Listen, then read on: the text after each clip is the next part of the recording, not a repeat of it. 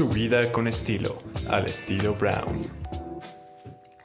Ay, bueno, tengo una alegría y una emoción y una felicidad de hablar con un amigo que nos conocemos hace muchos años, long time ago, y, que yo creo que pues podríamos ser hasta medio contemporáneos. Estoy el día de hoy con Marcelo Lara, que es todo un personaje muy movido, muy versátil.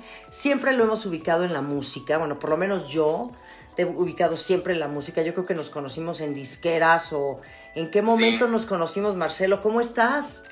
¿Cómo te va? Qué gusto saludarte tantísimo tiempo, aunque sea así a la distancia, saludarte me da un enorme gusto.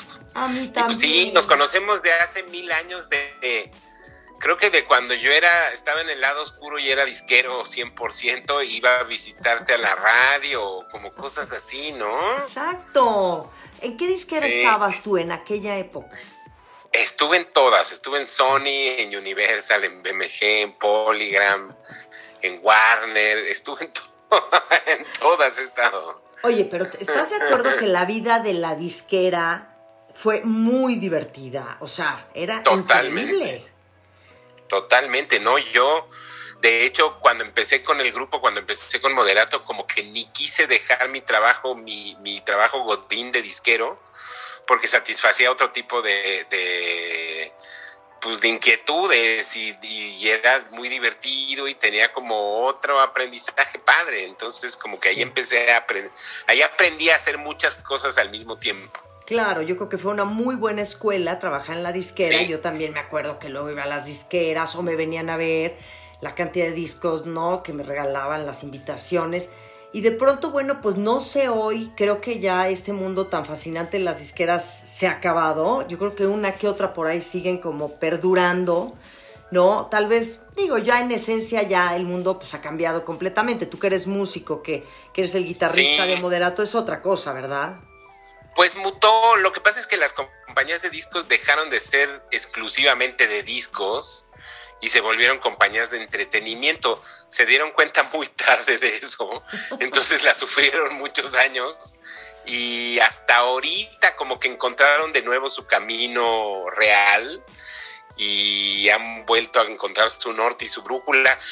Y ahora pues no nada más es música sino es como el entretenimiento en general música audio video este shows eh, merchandising, o sea, se ocupan de, muchas cosas. Claro, pero fíjate qué bien que dices que, que sí, de alguna manera, pues ellos también han tenido que buscar su, su forma de, pues no sé si de revivir o de permanecer o de transformarse en todo este cambio de, pues de la música digital, que yo creo que eso también les ha, les ha partido la madre a las disqueras, Marcelo. Totalmente, ¿no? Pues se dieron cuenta, te digo, como muy tarde, cuando de repente de un día para otro casi casi la gente se dio cuenta que ya no quería pagar por la, música que consumía. En ese momento como que se fueron al caño varios años, se reagruparon y encontraron que pues podían hacer negocio de otras cosas y es lo que han decidido desarrollar además de la música. Entonces la música es como un contenido más dentro de lo que hacen las compañías que ahora eran de, discos. Ahora, ¿tú cuántos años llevas siendo parte de Moderato, el guitarrista de Moderato que me encanta? ¿Sabes que nunca los he visto en vivo? ¿De veras cómo son? No, no, no.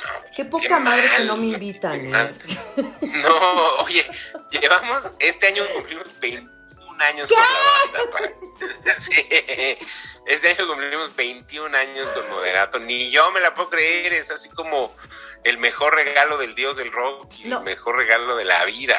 Sí, no, perdóname. Sí, ya los vi una vez en vivo, pero no fue como en un masivo. O sea, eran muchos conciertos y la verdad hace ya bastante tiempo, lo tengo que reconocer. Ya los vi, claro que sí, pero nunca he ido así al concierto directo de Moderato. Bueno, la próxima vez que estemos en el Auditorio Nacional, primera fila, VIP, ahí estás. Por favor, gracias. Pero entonces ya 21 años, Marcelo Lara. 21 años, sí, no lo puedo creer. Lo que iba a ser nada más una noche de rock and roll, de estar con los amigos, de echarnos unas chelas y de pasarla chido.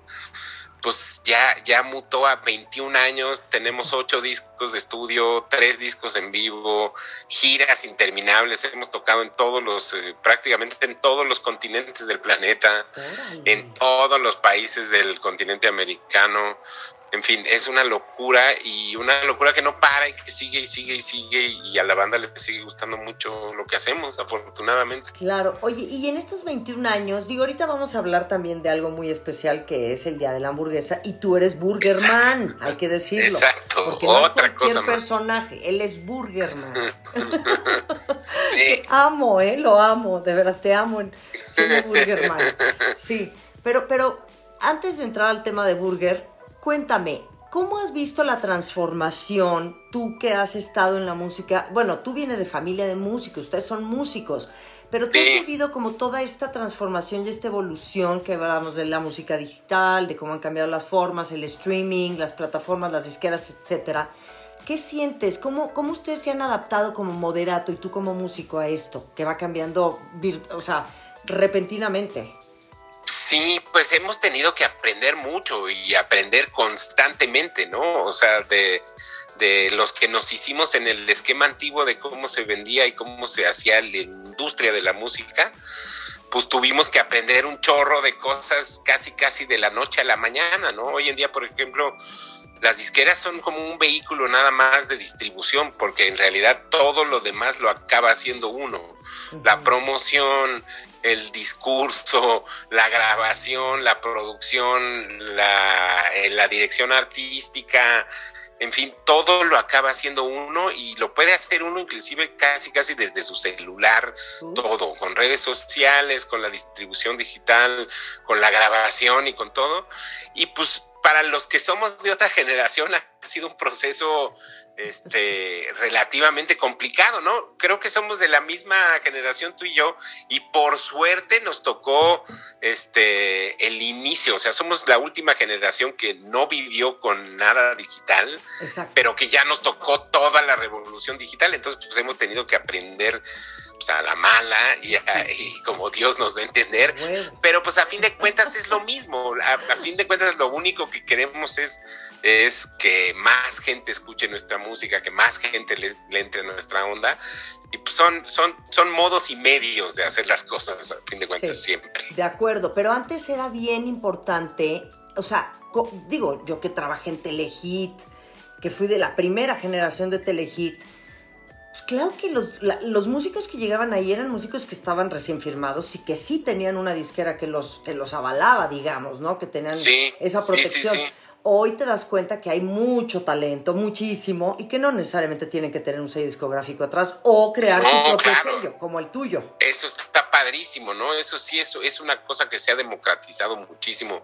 Primero se ha democratizado el proceso de producción de la música, que antes era era carísimo y complicadísimo y demás, y solo unos cuantos podían ejercerlo, ¿no? Y ahora ya, te digo, casi casi en tu celular puedes grabar, mezclar, producir, coproducir todo, un disco completo y venderlo y distribuirlo y todo. Entonces se ha democratizado y se ha, se ha generalizado todos esos procesos, lo cual ha creado que haya una competencia salvaje, despiadada y increíble. Nadie, creo que todo parte de la idea de que nadie, ni, ni, el, ni el escritor de ciencia ficción más pacheca de la historia, pudo pensar que toda la música grabada de la historia del hombre iba a estar en tu palma de la mano, en un dispositivo que en menos de un segundo tienes disposición a tu disposición toda la música grabada en la historia del hombre. Entonces,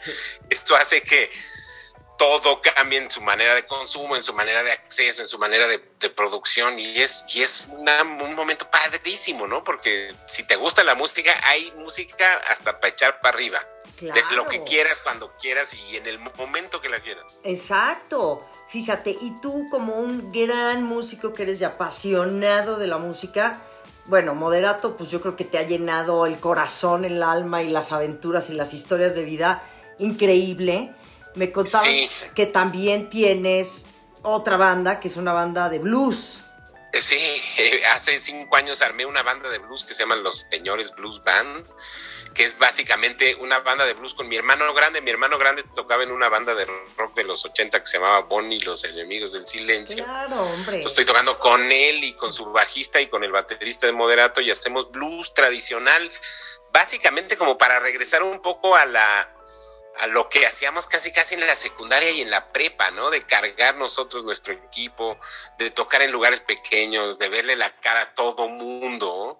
Todos venimos de experiencias como muy grandes de música y de muy de, de muy exitosas y muy lindas, pero también de, de que todo se vuelve muy grande, ¿no? O sea, los escenarios, por ejemplo, donde toca Moderato, pues son cosas grandes, el, público está lejano y hace muchísimo que no tocábamos en un barecito de 50 personas.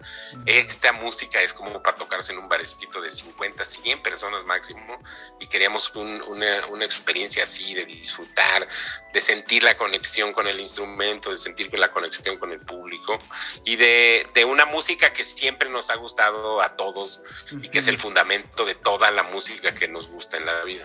Claro. Bueno, y por último, antes de pasar a lo del Burgerman, a lo que viene siendo el Burgerman, que es ya toda una institución, Marcelo sí. Francamente, nada más cuéntame rápido de tu disquera.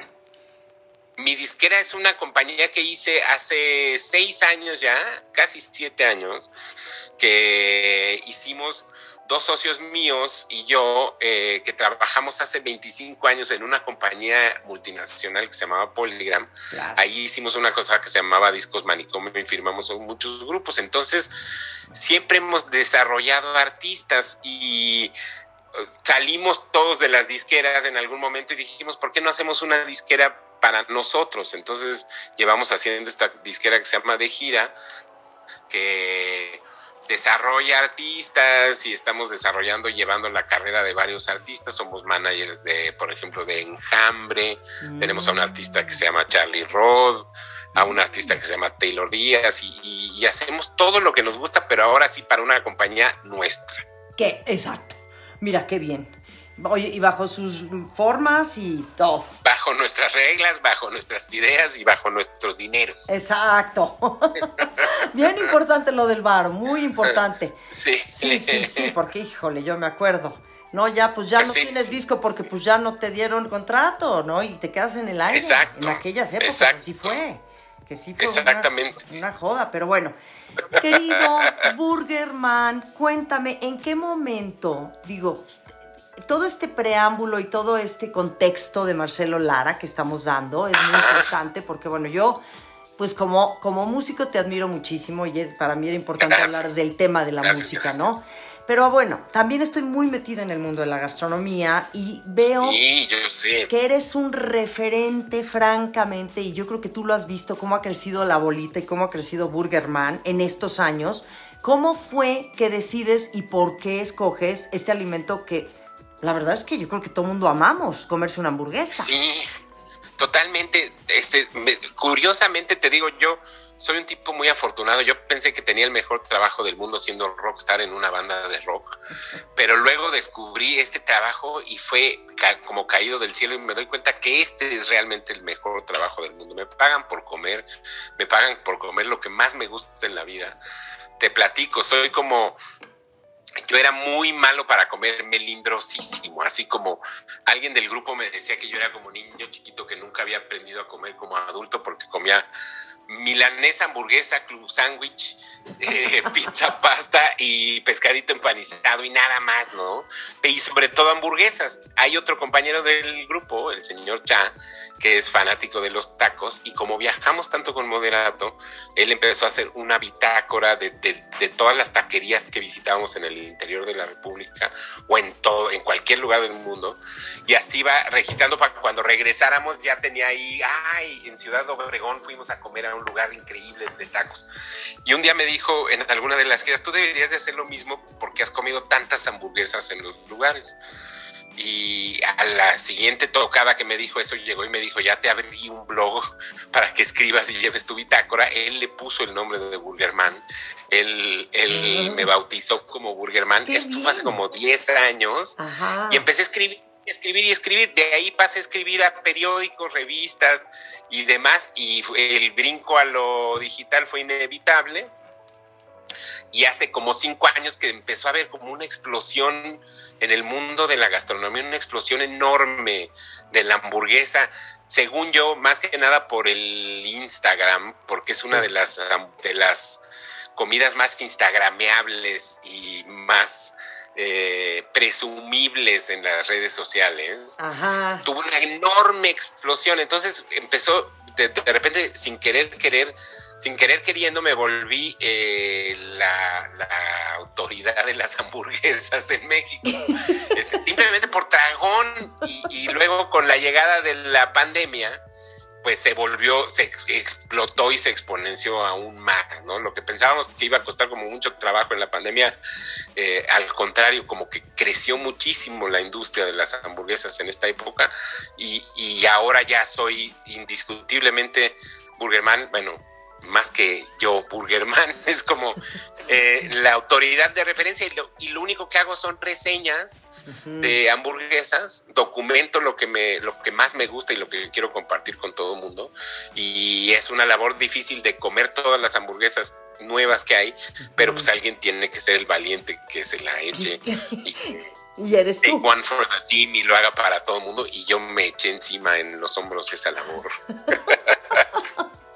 Qué belleza, Marcelo, de veras, me fascina, porque sí cierto, hay todo un boom de la gastronomía. Digo, yo estoy en la gastronomía hace como seis años y también fue un poco consecuencia ¿eh? de contenidos, de crear contenidos en la radio, en un programa larguísimo de cuatro horas.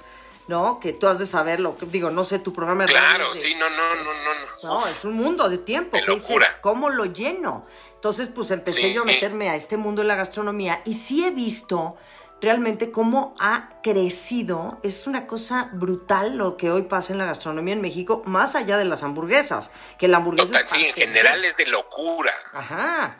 Entonces, a mí me gusta mucho que seas crítico, que seas esta persona que, lleves con mucho honor, de verdad, y mucho respeto el nombre de Burgerman. Gracias porque yo creo que ser crítico de gastronomía, primera, no es fácil. Y luego... No, nada. Nada. ¿Estás de A ver, cuéntame, ¿cómo te ha ido como crítico de hamburguesas? O sea, porque lo único ha Sido, Ha sido un, tránsito curioso y difícil, primero porque soy muy culposo y, soy como muy... Soy... Eh, o sea, soy malo con los juicios porque, porque en un principio intentaba así ser como hablar no, pues esta no me gustó y luego me escribía la gente, uy, ya la iba a probar yo, pero tú dijiste que ya está muy mal, entonces ya no la voy a probar nunca, entonces me entraba la culpa así de no, este, entiendo perfectamente el esfuerzo enorme que significa abrir un restaurante, entonces este es simplemente mi opinión de dragón y aprendí de un crítico de, comida del, del, LA Weekly, un, señor que se llama Jonathan Gold, que ya murió, que él tenía la, la filosofía de solo escribir de los, de los lugares que le gustaban, simplemente para compartir la dicha de un platillo maravilloso. Mm, Entonces esa me pareció una filosofía este, maravillosa y a partir de ahí ya nada más escribo sobre las hamburguesas que me hacen sonreír y que me gustan.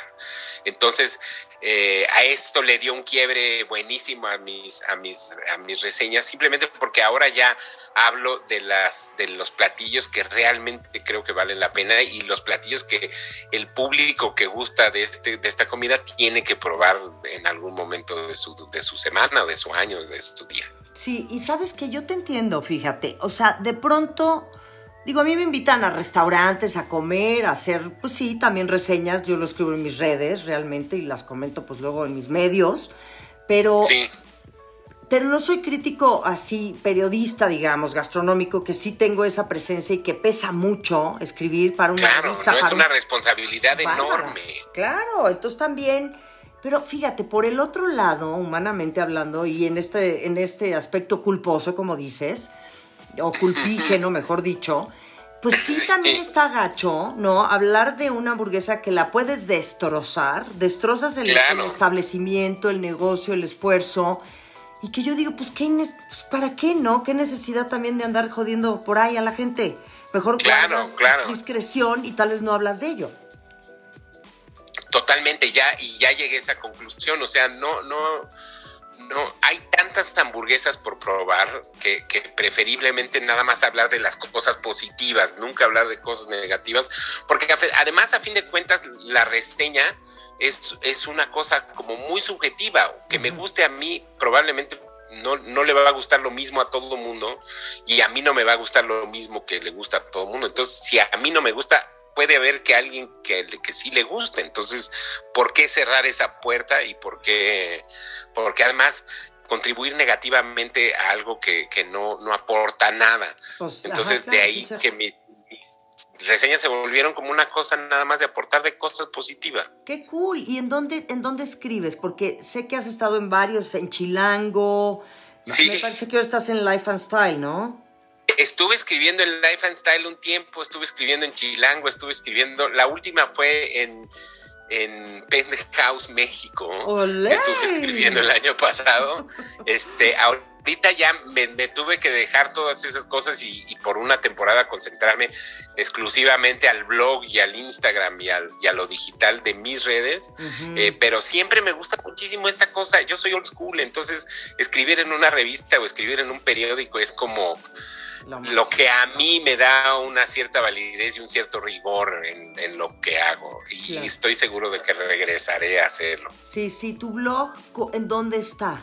Porque fíjate, no sabía mi blog, tu blog. Yo te, yo te leí mi blog, eh, Sí, mi blog existe digitalmente, lo pueden buscar como burgerman.com.mx, www.burgerman.com.mx.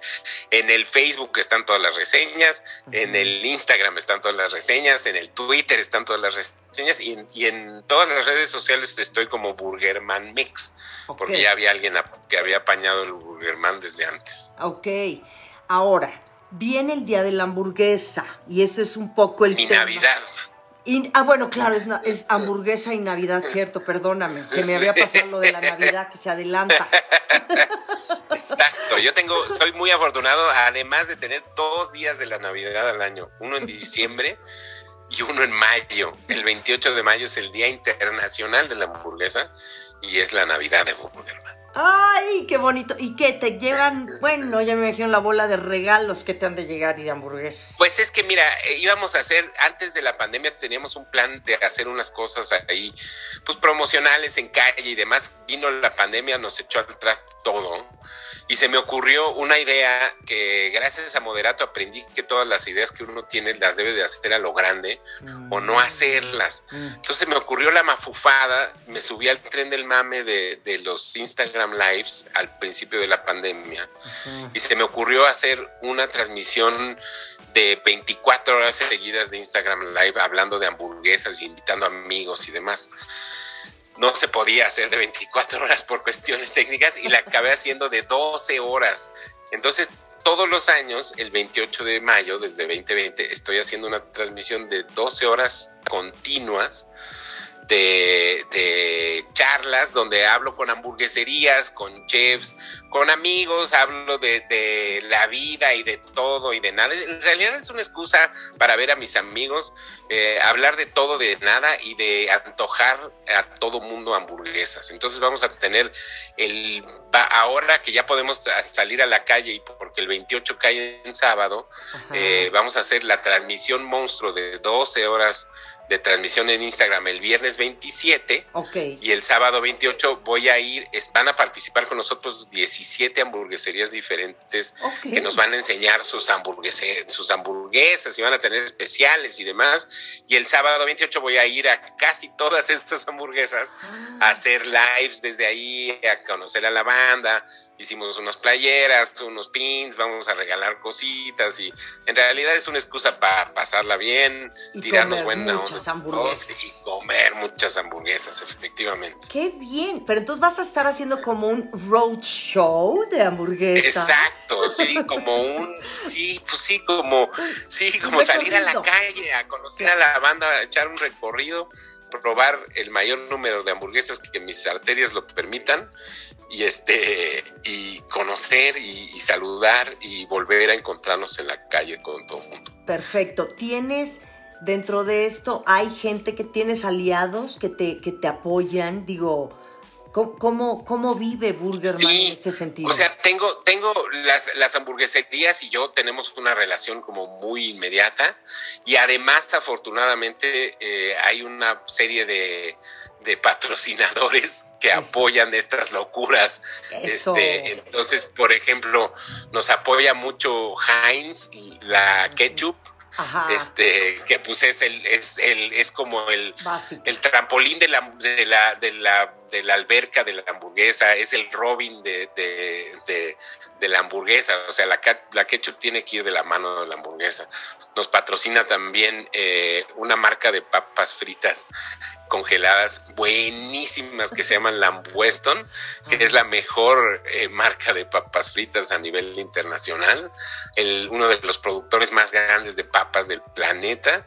Y, y, bueno, es otra de esas cosas que no puede faltar de la mano de una buena hamburguesa, una buena porción de papas a la francesa. Sí, sí, sí. Oye, qué cool, Marcelo Lara, Burgerman. Me encanta, de veras, me encanta hablar contigo y tu energía y esto de las hamburguesas. Yo soy muy aficionada a las hamburguesas.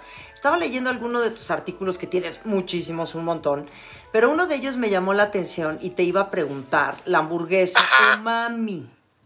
La umami, que esto es una cosa bastante especial porque, bueno, mucha gente Sí. apenas empieza a familiarizar con el quinto sabor, que es el umami, que viene Exacto. del monóxido de esta cosa. Eh, Cuéntanos. Glutamato Ah, monosódico, exacto, sí. exacto, glutamato. El, el, el umami es una cosa, es un sabor que en, en realidad es eh, lo, como se describe el sabor umami, es como lo que sabe rico. Porque ya no es, no es necesariamente salado, no es necesariamente dulce, no es necesariamente amargo, no es necesariamente ácido, que son los cuatro sabores básicos que, que, que engloba la lengua, ¿no? Claro. Y el umami es una cosa que tiene algo de todos y hace que las cosas sepan muy rico. Es una cosa que, que se descubrió a partir del uso del glutamato monosódico y en, y en, en comidas como la oriental o como la japonesa o como la china está muy presente. Hay unos, unos, unos tipos locos de Estados Unidos que hicieron esta cadena que se llama Umami Burger. Ajá. Eh, que, que, que trataron de sintetizar ese sabor en una hamburguesa y lo lograron y es una hamburguesa así espectacular, deliciosa, Que- eh, que que, estuvo un tiempo México. en México. Ajá. Ya no, se acaban Ya de ir, no. pero estuvieron ya en México. Ah. Parece que no, no les funcionó o no encontraron el, el, el partner adecuado para Ah. llegar a México y regresarán a México, estoy seguro, con un socio que los, que los aprecie un poco más, pero es una hamburguesería estupenda, si alguien tiene la oportunidad de, de verla en algún viaje a los Estados Unidos, no dejen de probarla porque es una joya de hamburguesa. Sí, ahora, no te quiero comprometer. Sé que tienes No, mucha pero gente favor. compromiso de, de gusto por sus hamburguesas. ¿Tienes alguna prioridad? Marcelo Lara, Burgerman, algo que tú digas, esta hamburguesa para mí.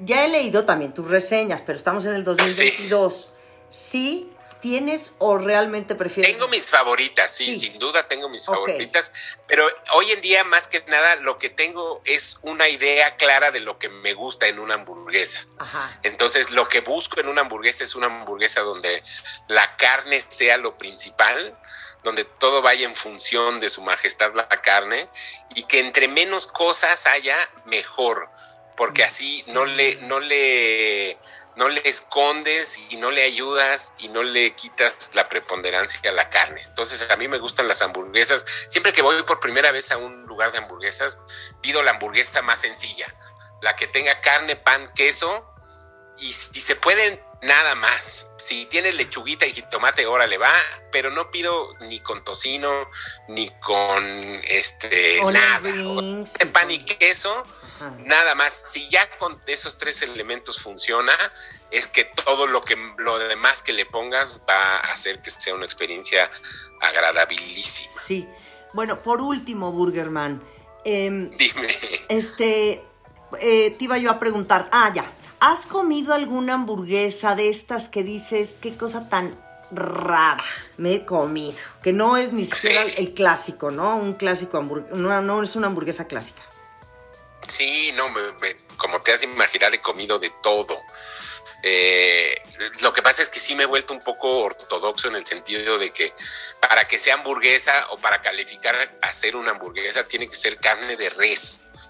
Eh, las, las, de pollo son sandwichito de pollo, las de camarón son sandwichito de camarón, las vegetarianas son sandwichito de verduras, salvo estas, estas hamburguesas nuevas que son como sustitutos de carne que se están ah, como creando por simplemente por la cuestión de que es muy caro y muy malo para el ambiente hacer la carne. Entonces, se han, se han eh, inventado como estos sustitutos como la Impossible Burger o la Beyond Meat o la Notco, que es una, una gran opción que hay por todos lados también, que son hamburguesas veganas o vegetarianas, que no necesariamente sanas, pero que tienen este sabor delicioso ya como a, como a carne, pero que ya no es este eh, garbanzo aplastadito o tortitas de frijolitos aplastadas con exacto, lentejas. Sí.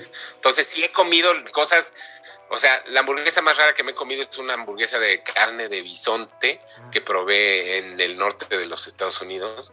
El bisonte es un es como un bóvido como la vaca, más grande, con una carne deliciosa, así rarísimo, pero delicioso. Mira qué bien, perfecto.